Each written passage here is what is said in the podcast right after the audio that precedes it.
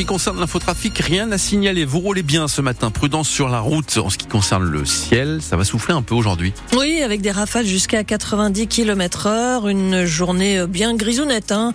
Quelques timides éclaircies tout de même en début de matinée, mais ensuite un ciel couvert. Martine Aubry, la maire de Lille, l'a annoncé elle-même hier à l'AFP. Son père Jacques Delors est décédé. Il avait 98 ans. Il est mort dans son sommeil à son domicile parisien. Et depuis cette annonce, les hommages se succèdent. Jacques Delors, figure du Parti socialiste, qui a été ministre de l'économie et des finances de François Mitterrand lors de son premier mandat. Jacques Delors, grand artisan aussi de la construction européenne que l'on connaît, à l'origine de l'euro ou encore du programme Erasmus pour les étudiants. Même s'il n'était pas lillois, sa vie était liée à Lille en tant que supporter de la première heure du LOSC et bien sûr en tant que père de Martine Aubry, qui est aux commandes de la ville depuis 2001. Dans les archives de France Bleu Nord, il y a notamment ce jour de 2004 où Jacques Delors participe à sa première braderie de Lille, Thomas Chonner. Cette année-là, Lille est capitale européenne de la culture. Jacques Delors en a vécu quelques temps forts. J'ai assisté à l'inauguration, à différentes manifestations. C'est magnifique.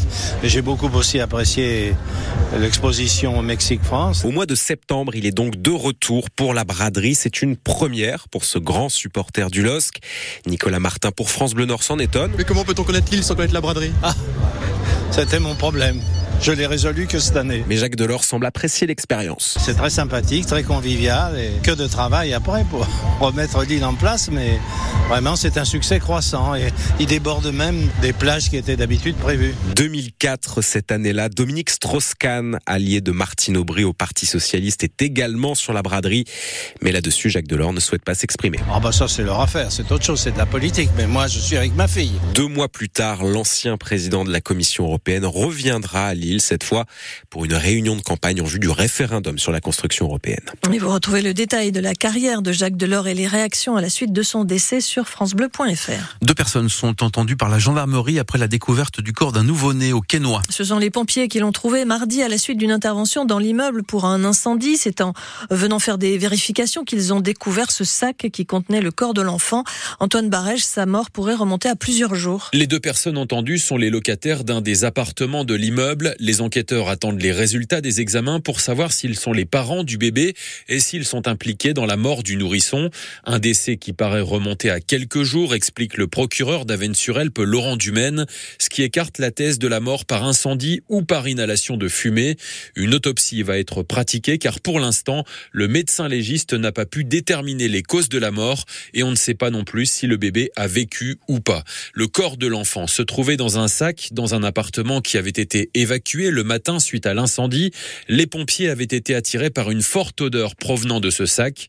Au Quénois, la découverte provoque beaucoup d'émotions et certains habitants pointent du doigt les conditions de vie dans cette vieille maison divisée en plusieurs appartements situés 5 rue Théo. Les précisions d'Antoine Barège. Les pompiers du Pas-de-Calais ont porté secours hier après-midi à un adepte de la planche à voile qui s'est retrouvé en difficulté à cause de la marée au large de Sangatte. Le véliplanchiste a été ramené euh, sain et sauf par un bateau de sauvetage. Une cinquantaine de vols de voitures élucidés par la police du Nord. Elle l'annonce elle-même sur le réseau X, ex-Twitter.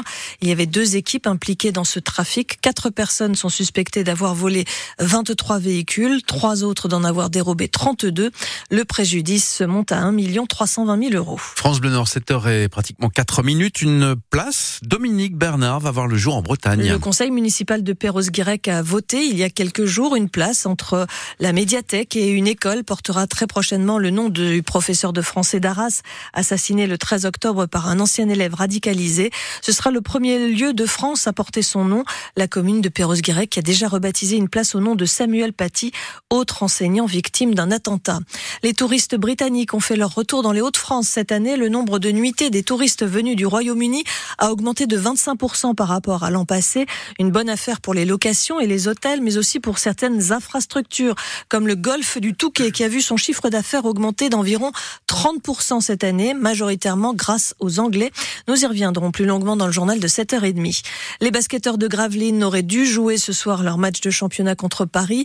Comme leur salle a brûlé lundi, la rencontre est évidemment reportée.